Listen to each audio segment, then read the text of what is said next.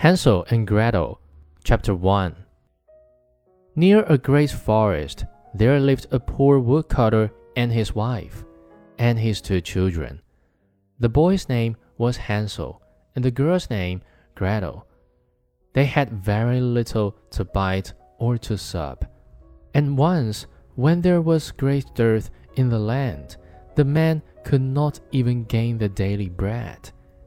As he lay in bed one night thinking of this, and turning and tossing, he sighed heavily, and said to his wife, What will become of us? We cannot even feed our children. There is nothing left for ourselves. I will tell you that, husband, answered the wife.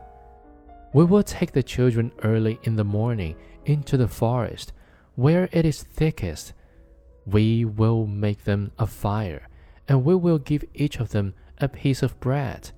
Then we will go to our work and leave them alone. They will never find the way home again, and we shall be quit of them